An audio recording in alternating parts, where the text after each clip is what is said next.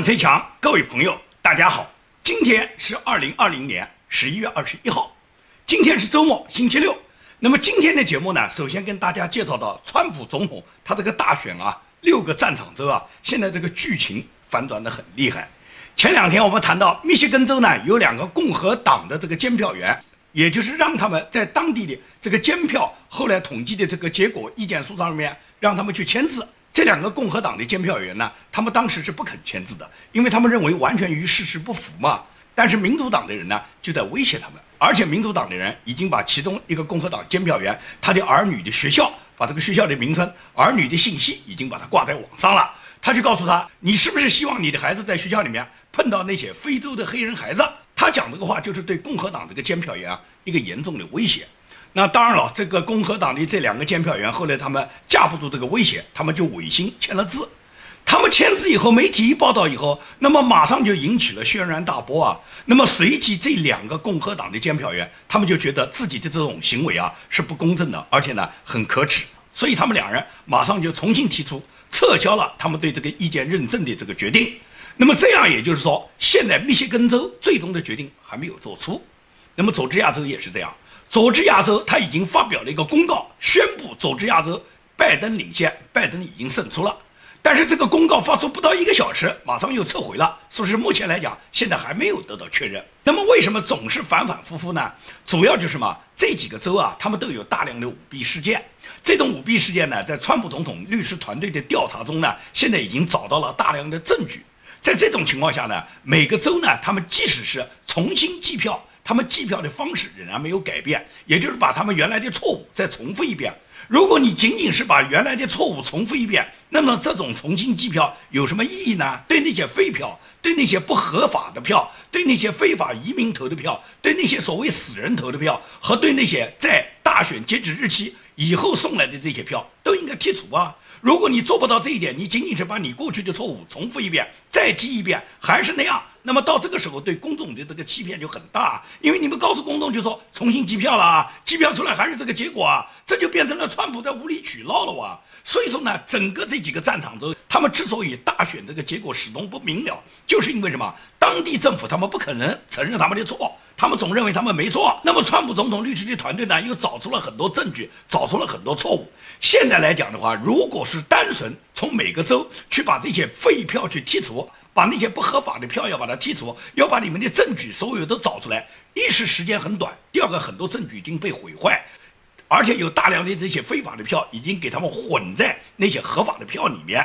同时呢，这些邮寄选票的信封呢已经被他们毁掉。因此来讲，在整个这些选票里面，哪些是合法的，哪些是非法的，要把这个里面完全理清楚，这已经非常难。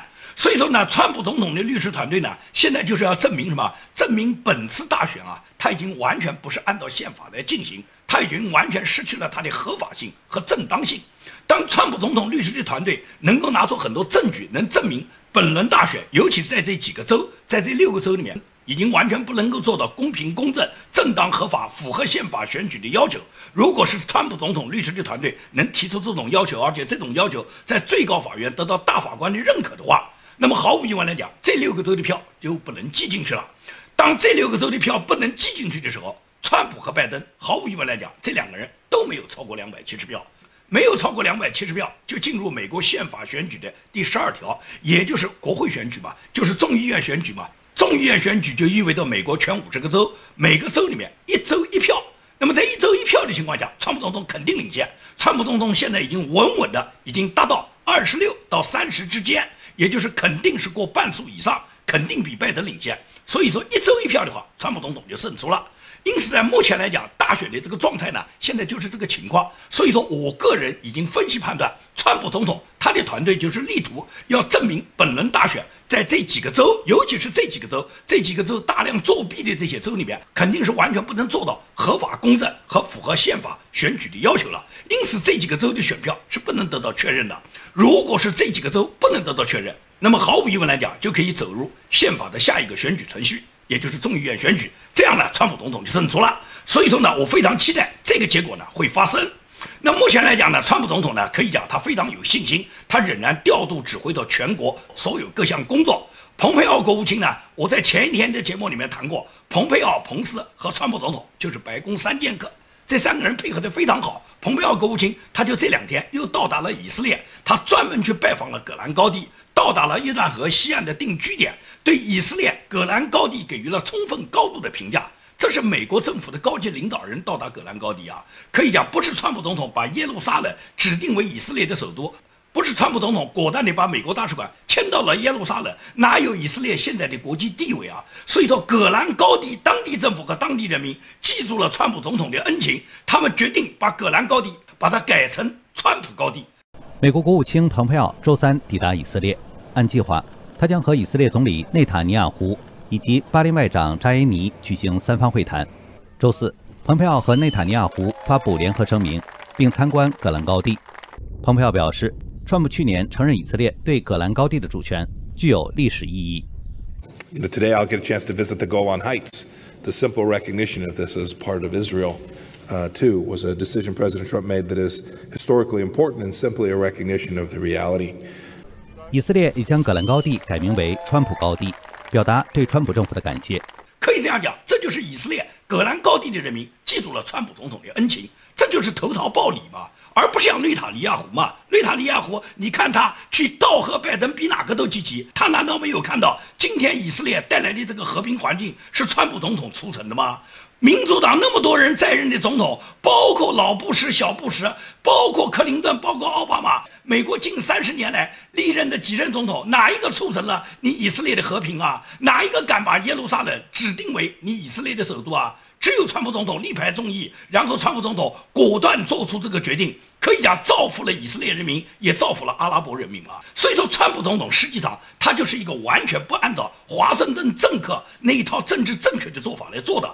川普总统他不是政客，他只是个政治素人，但是他来到华盛顿的时候，他是要排干华盛顿的沼泽的，他根本就不理会华盛顿里面的这些政治漩涡有多深，他勇往直前，所以说他得罪了很多人啊。大量的污蔑打击他的人啊，民主党可以讲要置川普总统死地而后快。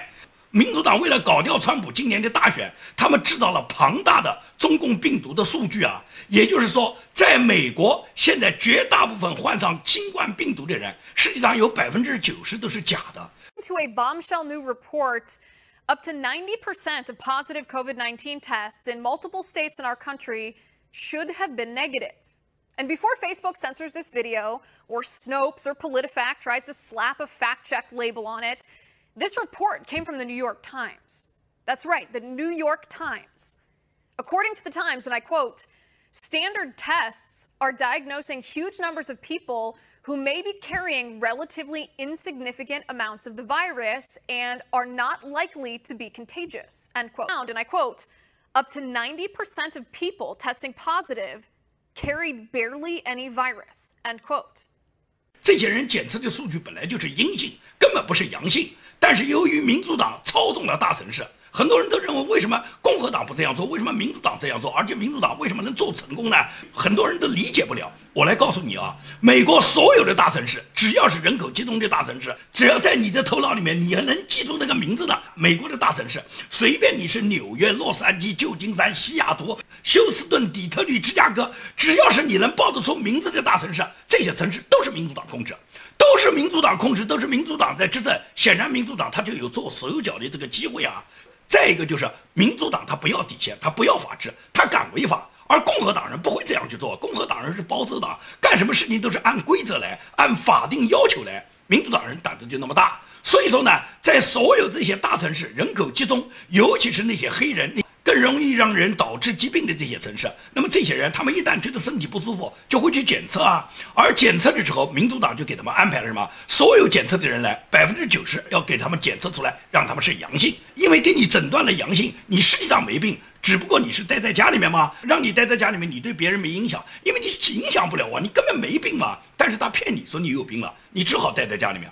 而这么多的数据，大量的阳性感染。必然是什么？必然造成一种恐慌，而这种恐慌最终他们就把这个结果推到川普总统头上，然后就说：“川普，你看啊，你治国无方啊，整个这个新冠疫情带到美国以后，你看天天有多少人感染啊？实际上这些感染里面检测出来百分之九十都是阴性啊，根本不是阳性啊。但是民主党就硬把这个屎盆子扣到川普总统头上，把这些人明明是阴性的人说你们是阳性，让你们待在家里面休息，等到过一段时间再检测，说是好了，好了就说你治愈健康啊，也就是他们治疗有功啊。那么导致你得这个病是川普导致的啊。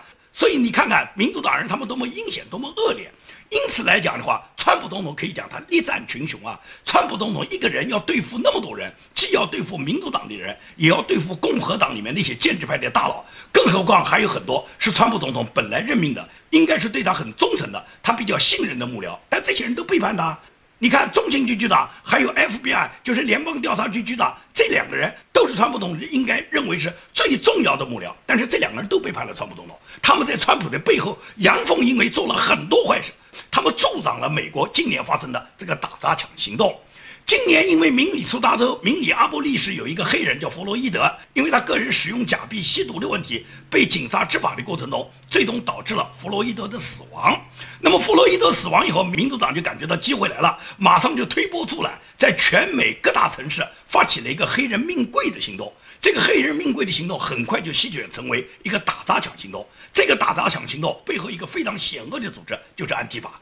安提法这个组织本来没有那么多人，但是这时候给对川普总统有私人仇恨的这个索罗斯看到了。索罗斯是金融大鳄，大家都知道索罗斯有的是钱。索罗斯在这个时候，他花了大量的资金，招募了大量的安提法成员。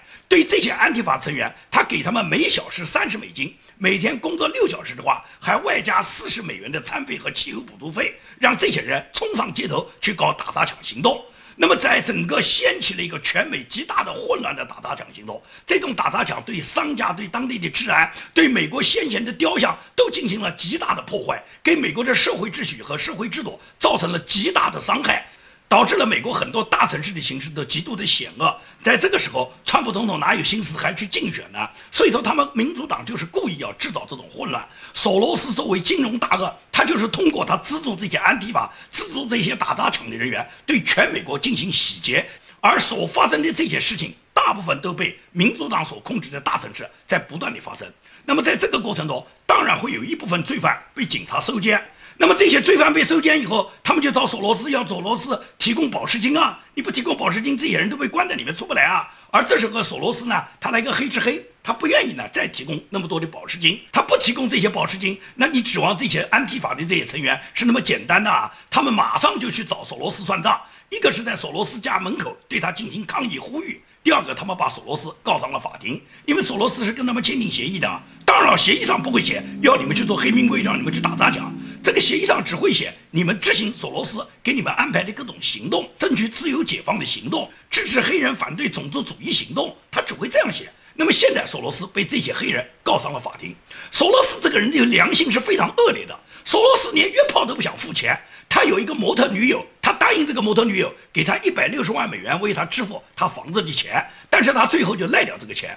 而索罗斯那一年赚了四百亿美金，一百六十万美元跟四百亿美金，这个还叫钱吗？但索罗斯就要把这个钱赖掉。索罗斯这个人双手沾满了美国人民的鲜血，也沾满了中国人民的鲜血。索罗斯这个人下地狱下一百次都是应该的。可以讲，美国正是因为有大量的像索罗斯这样的金融大鳄，他们在支持着美国这种黑命贵的行动，挑战着美国的法治，所以说给美国的今天带来了很严峻的考验。那么，美国在现在发生的这个大选的宪政危机之后，很多人都在问：美国会不会发起那个宪法保卫战呢？美国会不会发生内战呢？民主党和共和党能不能打起来呢？我可以这样讲，我个人认为是不会打起来的，因为呢，首先，川普总统共和党现在是执政党，那么这个执政党和整个执政的政府呢，他们会保证所有国家的运行呢是在法律范围内，即使是有什么战斗或者有什么行动，那也是在法律规定的范围内行动，而不是超越法律以外的这些意识形态和暴力斗争。比方说像黑名贵啊、安迪法这些都已经超越了法律之外。美国历史上维护宪法、出动国家正规军的这种现象是绝对有的，其中小石城事件就是最典型的、最有代表性的事件。一九五七年，当时发生在美国阿肯色州一个叫小石城的城市，当时呢有一部分呢非裔美国人，也就是一部分黑人啊，他们要到学校里面上学，但是当地政府和当地的教育部门呢是排斥这些黑人孩子，不许这些黑人孩子进入白人孩子所在的学校读书。那么在这种情况下，最终黑人因为反对种族主义的情况下，他们把这个官司一直打到最高大法院。那么最高法院的法官已经裁定，必须要让这些黑人孩子到学校上课，和白人享受平等的教育机会。这个时候呢，小石城所在的这个城市的市长呢，是积极支持和积极捍卫最高法院大法官的这个裁定的，所以他要求黑人孩子立即就可以到学校里面读书。但是他所在的州，就是阿肯色州的州长呢，是坚决反对，而且这个州长呢是调集了国民自卫队，因为每一个州的国民自卫队啊，州长有权利调动，这个市长是没权利调动的，所以州长呢就调动了国民自卫队，在学校门口拦截，不让任何一个黑人孩子到学校里面读书，也就是完全在抵抗最高法院大法官他的宪法法令。那么在这种情况下，作为当朝的总统，当时是艾森豪威尔。艾森豪威尔就必须要捍卫宪法的尊严，捍卫最高法院大法官他们的裁定。所以，艾森豪威尔就把他在二战时候他自己曾经指挥过的一个王牌部队，也就是幺零幺师，把幺零幺空降师把他空降到阿肯色州的小石城，然后护送这些孩子到学校上课，由此来保卫宪法的尊严。那么，阿肯色州小石城事件就是这么去在维护宪法中，最终保护和捍卫了黑人孩子读书的权利。这就是历史上美国总统捍卫宪法的先例。那么，川普总统今天完全也可以来捍卫宪法。也就是，如果最高法院大法官做出了裁决，谁敢不执行的话，那么作为川普总统，他一定是可以调动正规的部队，包括那种特种部队，来维护宪法的尊严。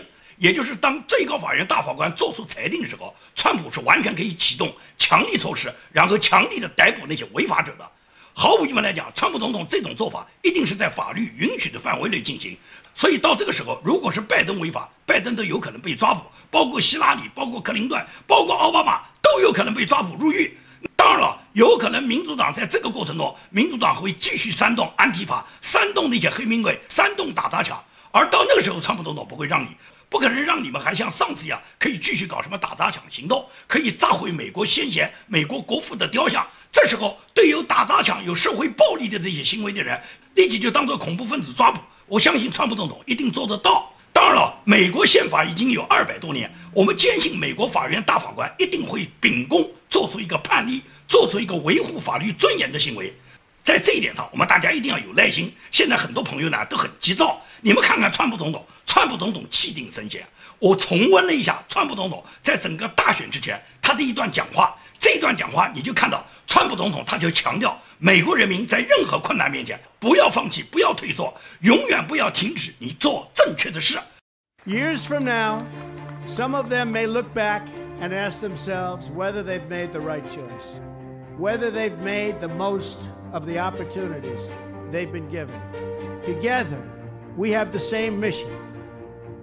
Over the course of your life, you will find that things are not always fair. You will find that things happen to you that you do not deserve and that are not always warranted. But you have to put your head down and fight, fight, fight. Never, ever, ever give up. Don't give in, don't back down, and never stop doing what you know is right. Nothing worth doing ever, ever, ever came easy. And the more righteous your fight, the more opposition that you will face. In your hearts are inscribed the values of service, sacrifice, and devotion. Now you must go forth into the world and turn your hopes and dreams into action. America has always been the land of dreams because America is a nation of true believers. When the pilgrims landed at Plymouth, they prayed. When the founders wrote the Declaration of Independence, they invoked our Creator four times. Because in America, we don't worship government, we worship God.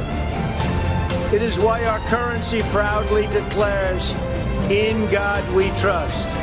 And it's why we proudly proclaim that we are one nation under God. The story of America is the story of an adventure that began with deep faith, big dreams, and humble beginnings. The next generation of American leaders never, ever give up. There'll be times in your life you'll want to quit. Never quit.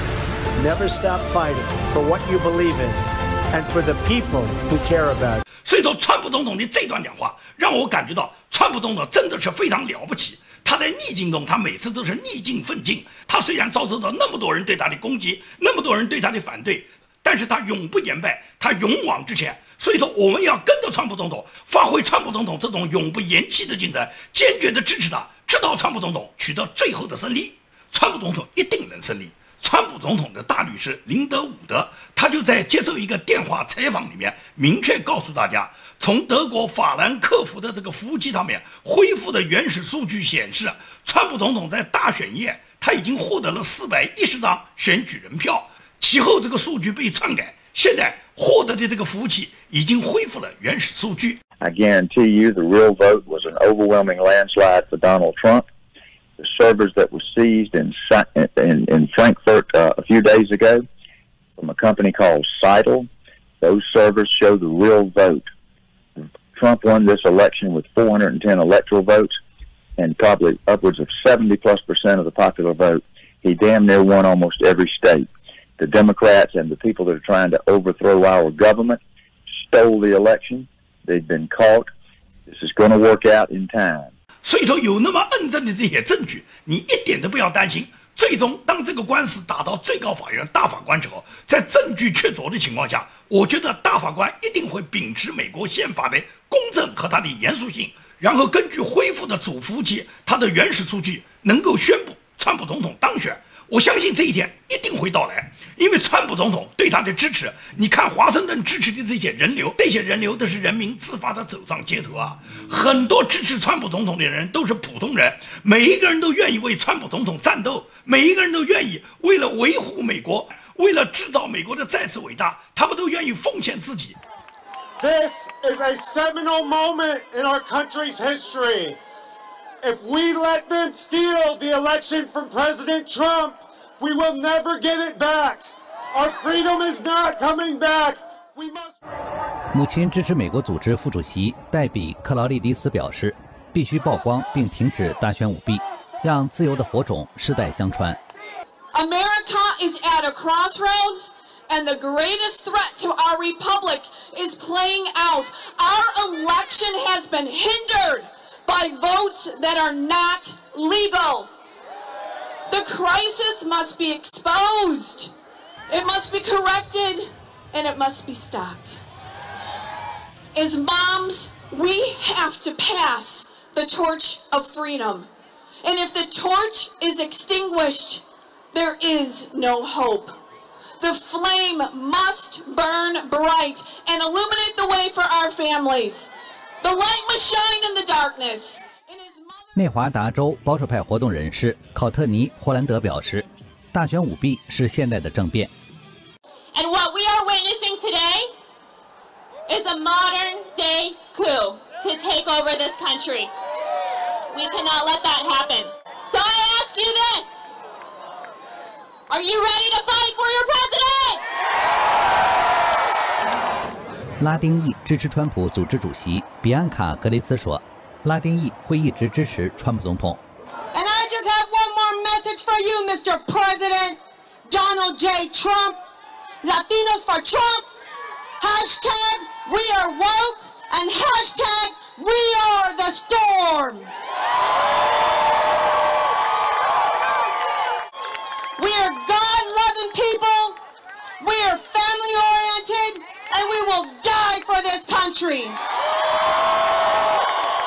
所以说呢，我们看到有那么多美国普通的人民在支持川普，我们看到全国有那么大的民意在支持着川普总统。你觉得这个选举能给拜登他们通过修改选票的方式就给他们篡取了吗？那是根本不可能的。我相信美国二百多年来的宪法的公正，美国最高法院大法官一定会还原事实，按照事实真相做出一个公正的裁决。所以这一天不会太远，大家一定要有信心。好，节目的最后呢，我要跟大家说一下，我的节目呢要停播一个礼拜。为什么要停播一个礼拜呢？也就是我下一个礼拜呢，我要去呢参加一个重要的活动。那么目前来讲，这个活动呢还处于保密状态。就是我到哪里见哪些人，要参加什么样的活动，我现在呢还不能在我的节目里面说，也就是我整整这一个礼拜呢，基本上不能给大家播音。那么最多呢是我在这个活动的间隙过程中，如果哪一天我有空的话呢，我看看能不能尝试跟大家建立一次直播，能跟大家呢聊聊天。尤其是当选情有重大变化的时候，我一定要抽出时间来跟大家呢做一次直播。那么这一个礼拜呢就暂时停播，因为呢我本次参加这次活动里面，在活动的过程中不便于我继续做节目。感谢大家长期以来的支持，感谢大家的收听收看，我们下次节目再会。